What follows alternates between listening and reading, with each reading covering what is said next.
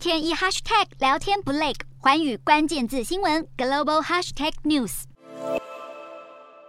乌俄战火让俄罗斯货币卢布大受国际制裁，人人喊打，如今却成了今年全球最强货币。拜登打完谐音梗，三月才在波兰大呛要让卢布变币纸，却没有得偿所愿。俄罗斯入侵乌克兰之后，卢布一度暴跌，从三月的历史低点一百四十三对一美元之后，油门催泪一度晋扬到涨破五十三对一美元，创下七年新高。今年以来更已经强涨近三成。而分析指出，一来克里姆林宫刻意切断特定的货物进口来报复西方制裁，二来又要求俄罗斯天然气的买家必须使用卢布支付来支撑汇率。其三也凸显。俄罗斯央行出手护盘大收成效，除了曾经一口气升息到百分之二十，更铁腕祭出资本管制。普丁大打祖国牌，要求寡头富豪们把财富给投资在俄罗斯。